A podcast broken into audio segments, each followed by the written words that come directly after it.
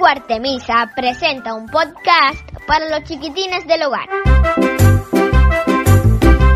Antes de ir a dormir, te invitamos a escuchar un cuento para ti.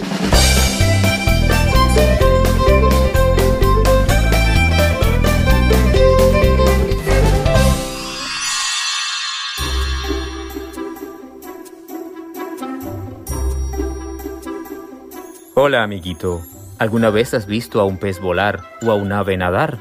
¿No? Pues entonces creo que es muy oportuno contarte en esta ocasión la historia del cangrejo volador, de nuestro escritor cubano Onelio Jorge Cardoso, más conocido como el Cuentero Mayor. Si ya cepillaste tus dientes y estás bien acurrucado en la cama, es momento de abrir nuestro libro de cuentos.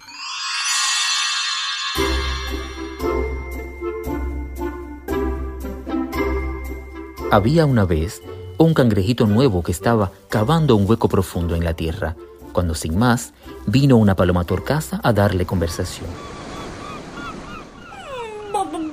Bonito que te está quedando el pozo ese muchacho. No se trata de un pozo. Estoy haciendo mi casa. ¿Cómo? ¿Ese oscuro agujero? ¿Tu casa?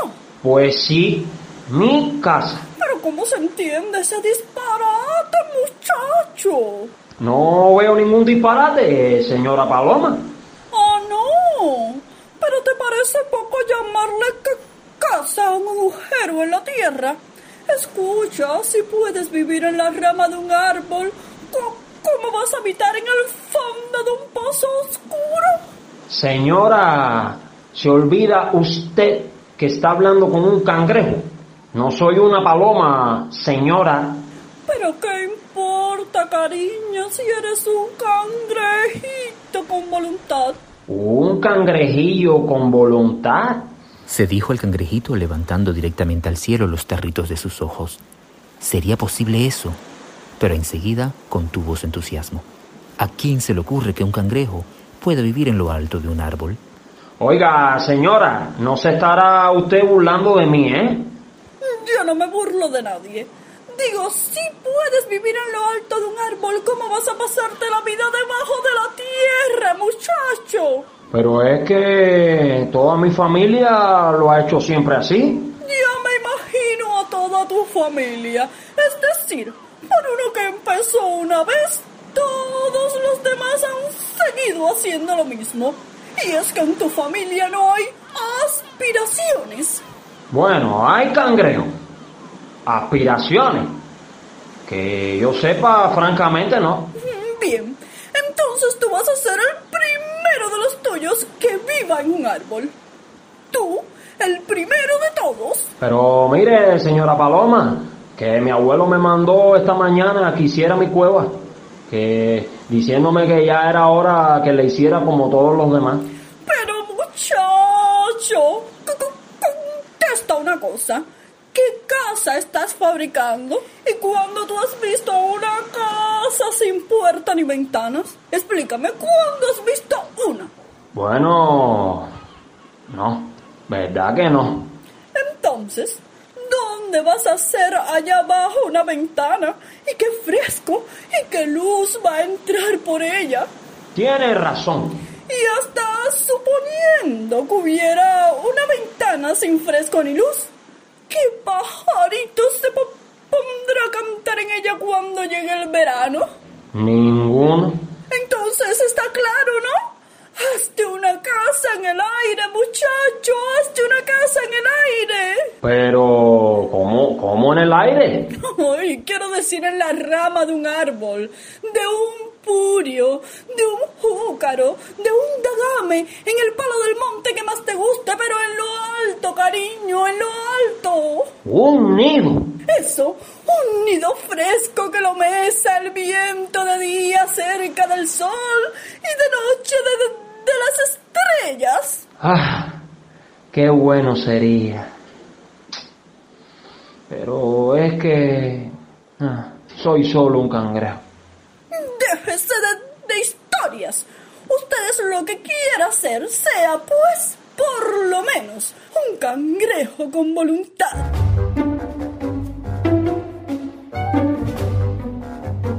Y como si estuviera cansada de hablar, la paloma torcaza batió sus alas, salió volando por encima del joven cangrejo, quien con los tarritos de sus ojos la siguió mirando hasta que se perdió en el viento. Mas ya el cangrejito no podía seguir haciendo su cueva en la tierra. Así que aquella misma noche, después que se lavó las tenazas en el río, fue directo a ver a su abuelo.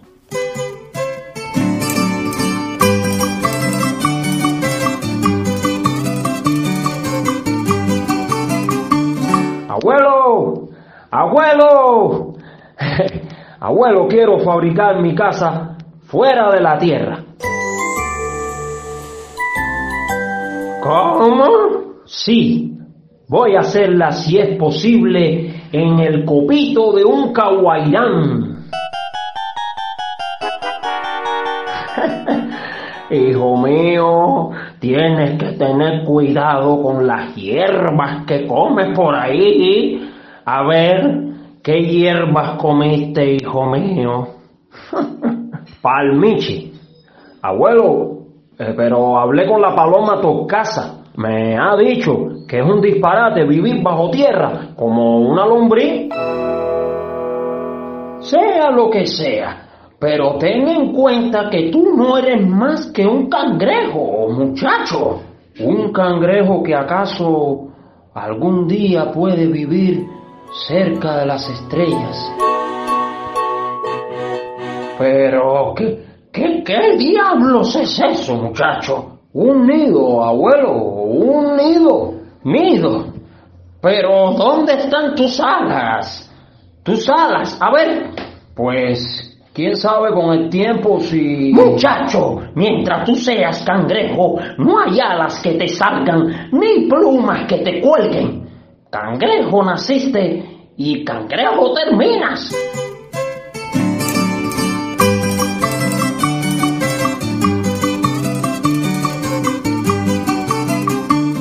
Pero el nieto estaba dispuesto a trabajar de todas maneras. Así fue solo al monte.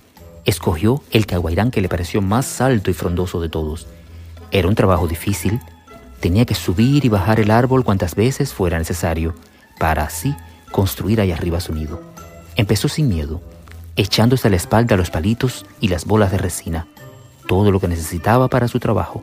Subía y bajaba clavando sus seis patas espinudas en el tronco, y lo hizo tantas veces que formó un trillito de puntos en la corteza del caguairán. Y no solo era el trabajo que pasaba, el peligro que corría, sino las cosas que le decían los otros animalitos del suelo, los que no vuelan. ¡Loco! ¡Loco viaje está! Decía la jicotea encaramada en su piedra del río. No, y se revienta un día de estos. Vivir para ver.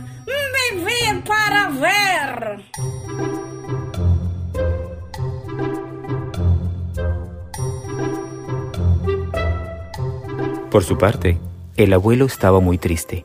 Acabó diciendo que su nieto se había vuelto loco, el primero en la familia. Pero al fin, una mañana, se corrió la voz en toda la isla. De las seis provincias vinieron pájaros a visitarlo. De Oriente llegó un lindo cenceranico con su cuello amarillo como una corbata nueva. De Camagüey, un pájaro carpintero de pecho rojo y camisa de guingas. De Santa Clara, un sinsonte cantador, al que le decían el jilguero del escambray. De Matanzas, la más dulce paloma de todas. De La Habana, un zunzún azul, el que no necesitaba posarse porque se paraba volando en el aire. Y por fin, de Pinal del Río, un ruiseñor de Viñales. A este le decían la flauta de Aragón. Vinieron todos, alabaron el nido del cangrejito, que era como un hermoso balcón al viento. Muchas gracias a todos por venir. Acá tengo guayabas maduras y pomarrosas de río para ustedes. Sus amigos se marcharon. El cangrejito les dijo adiós.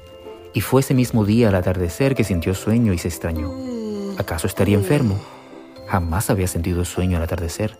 Todo lo contrario, porque a esa hora es que los cangrejos salen a pasear, la misma hora en que los pájaros se posan para dormir. Se quedó dormido y cayó la tarde y pasó la noche con sus estrellas, mientras él dormía sosegadamente en su nido sin darse cuenta de nada.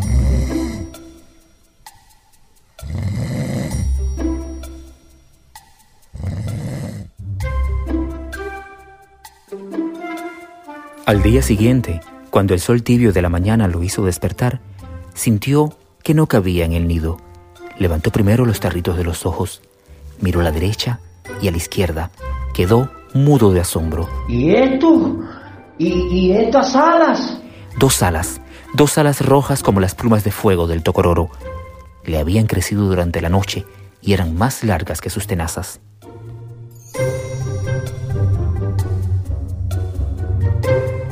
Entonces, el cangrejito, que no sabía si llorar o reír de alegría, levantó sus hermosas alas, las batió ruidosamente haciendo caer las hojas del caguairán, se lanzó frente al viento a volar para siempre. Desde aquella mañana, todos vivían asombrados con las caras vueltas hacia arriba, para así ver al cangrejito volador atravesar el aire. Y el abuelo solía decir orgullosamente,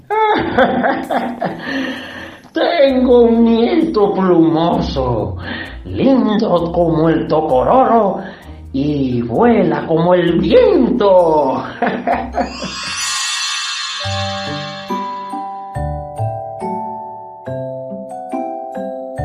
Esta noche escucharon El Cangrejo Volador, del cuentero mayor Onelio Jorge Cardoso. Dirección, Alejandro Lóriga Santos. Actuaron Arletis González Rodríguez y Oniel Torres Santos. Yo soy tu amigo Andy, quien te espera en un próximo episodio. Ah, y no se me olviden la despedida, nuestro regalo musical, dulces sueños y un fuerte abrazo. Hasta la próxima, amiguitos.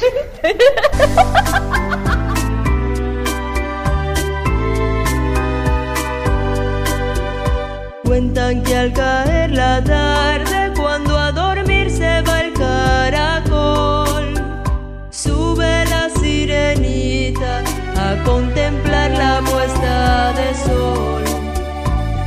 mientras que desde la orilla